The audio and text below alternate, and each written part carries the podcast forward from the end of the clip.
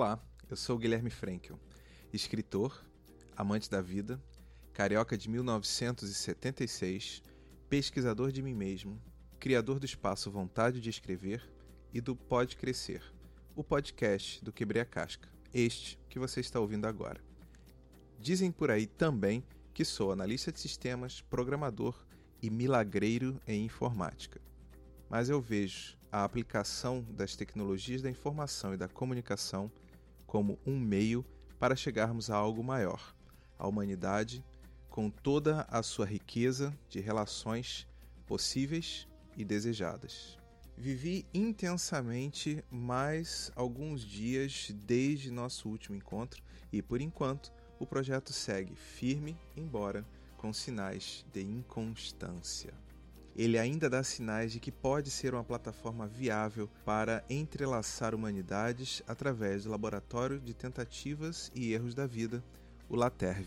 Fiquei pensando muito sobre a coragem de darmos a cara a tapa para os coletivos que nos acompanham através dos tempos e comecei a imaginar o que os ouvintes consumidores de podcast poderão dizer quando estivermos no episódio 150.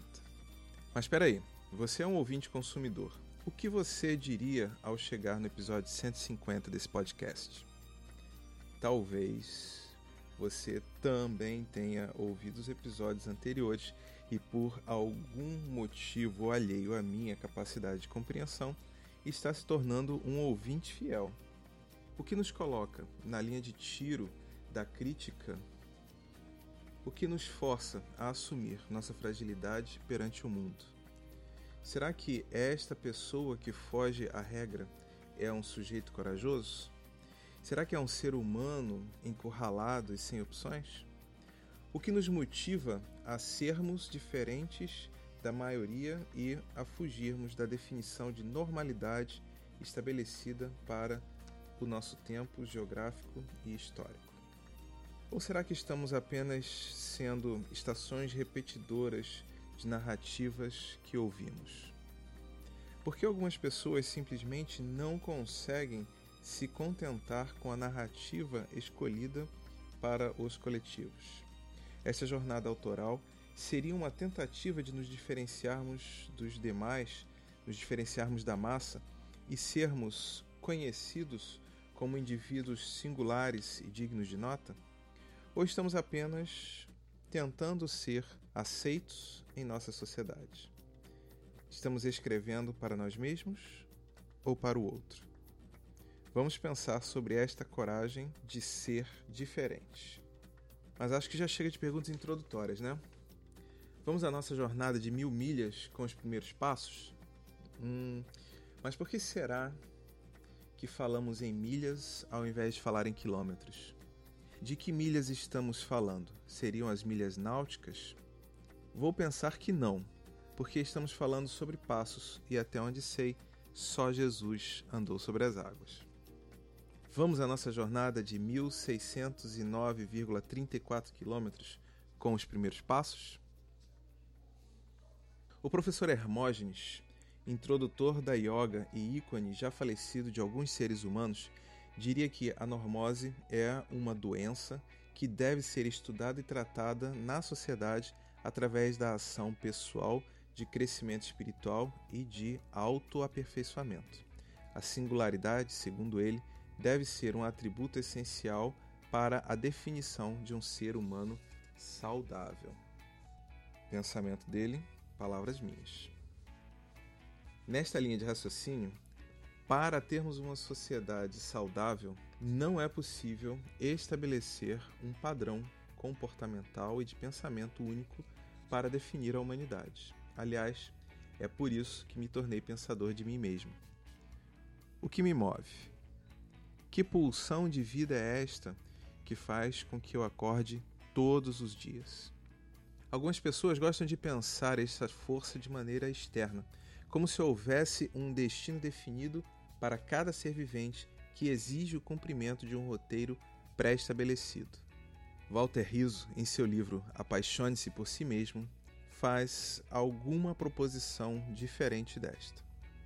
Hum, Acho que já falei deste livro para você. Estou preparando uma série sobre ele e em breve dou notícias.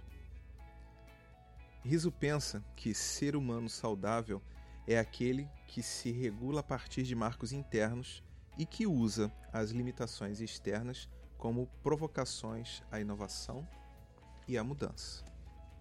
Eu prefiro conceber essa força motora presente em cada ser humano como uma força do inconsciente que nos mobiliza à vida, como uma força interna singular, distinta e capaz de dobrar nossa própria consciência para realizar o seu desejo. Regidos por um consciente e um inconsciente, facetas da nossa própria individualidade, seguimos em um esforço consciente de escrevermos uma história contida e previsível que seja capaz de nos oferecer felicidade e conforto. Ao mesmo tempo, nosso inconsciente nos comanda com muitos subterfúgios e mistérios rumo a regiões do universo desconhecidas por nós, provocando instabilidades, exigindo esforços e descortinando maravilhas incríveis. Pessoalmente, acho que, por estarmos vivendo a partir do consciente, nos inquietamos e sofremos quando perdemos o controle das coisas para o inconsciente. Acho que temos dificuldades em assumir o nosso lado desconhecido e confiar nele. A autoridade do inconsciente é questionada o tempo todo, embora ela tenha demonstrado enorme capacidade de organizar esta caminhada por terras desconhecidas com muita habilidade. Está meio confuso, né? Vou tentar ajudar com uma metáfora. Quando pensamos em uma ilha no meio do oceano e tão distante do continente que só vemos as águas se perderem no horizonte à nossa volta, nós podemos definir a ilha como um pedaço de terra cercado de água por todos os lados. Mas você já parou para pensar que a ilha não flutua e que abaixo deste pedaço de terra cercado de água por todos os lados há subsolo e que este se estende até o fundo daquela porção de água que a cerca? Na realidade, se nós mergulharmos fundo, talvez mais do que podemos, chegaremos ao fundo do oceano, seja lá o que quer que isto signifique. Esta ilha é, na realidade, o topo de uma montanha muito alta, assim como os continentes, um pedaço de terra que se sobrepôs ao nível do mar. Podemos pensar nos mares e lagos como concavidades inundadas em um terreno, concavidades que possuem bordas, as margens e praias. Nesse contexto, a ilha é como se fosse o centro de uma forma de bolo com um buraco no meio. Ela está conectada às bordas e ao fundo da forma que contém a massa do bolo. A ilha, juntamente com os continentes, contém a massa de água.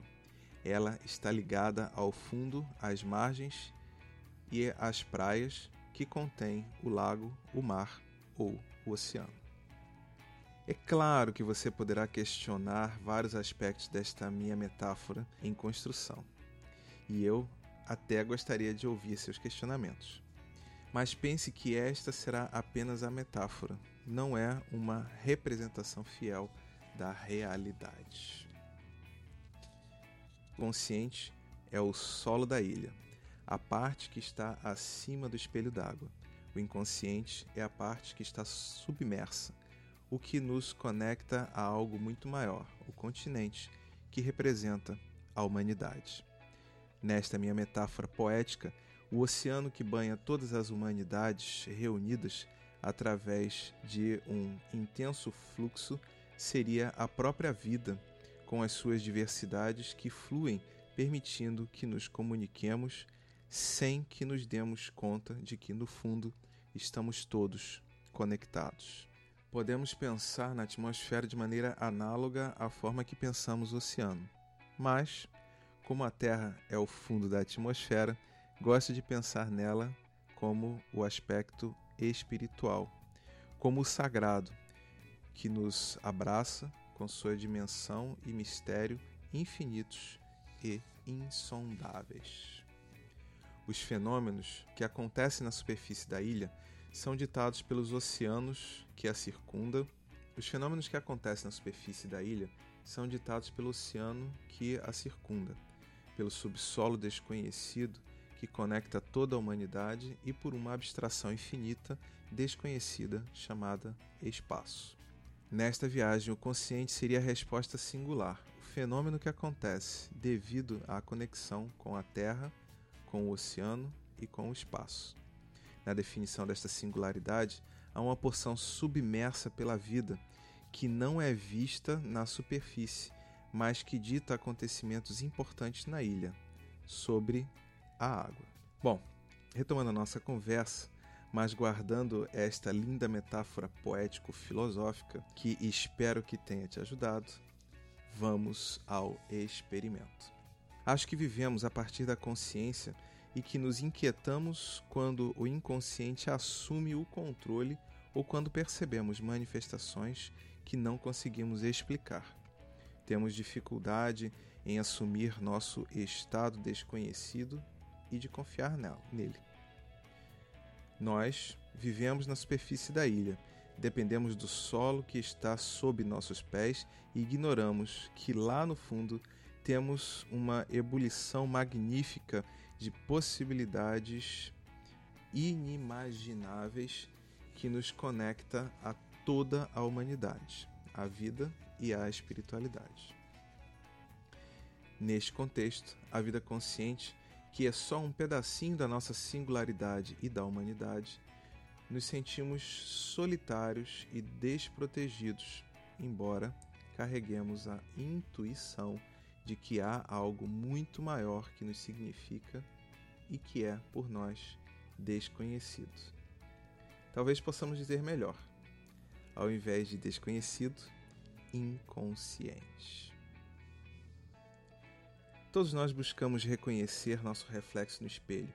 Esperamos encontrar nossos pares, sermos reconhecidos, nos vermos entre semelhantes. É como se precisássemos de um arquipélago para fazer sentido. É como se, de alguma forma, intuíssemos que estamos conectados lá no fundo à humanidade, embora não consigamos ver o continente. Peraí, então é natural querer ser normal? Para mim, ser normal é sentir-se inserido em um grupo, ser reconhecido como integrante dele, participante de algo maior. Ser normal é influenciar nesta escrita coletiva chamada humanidade.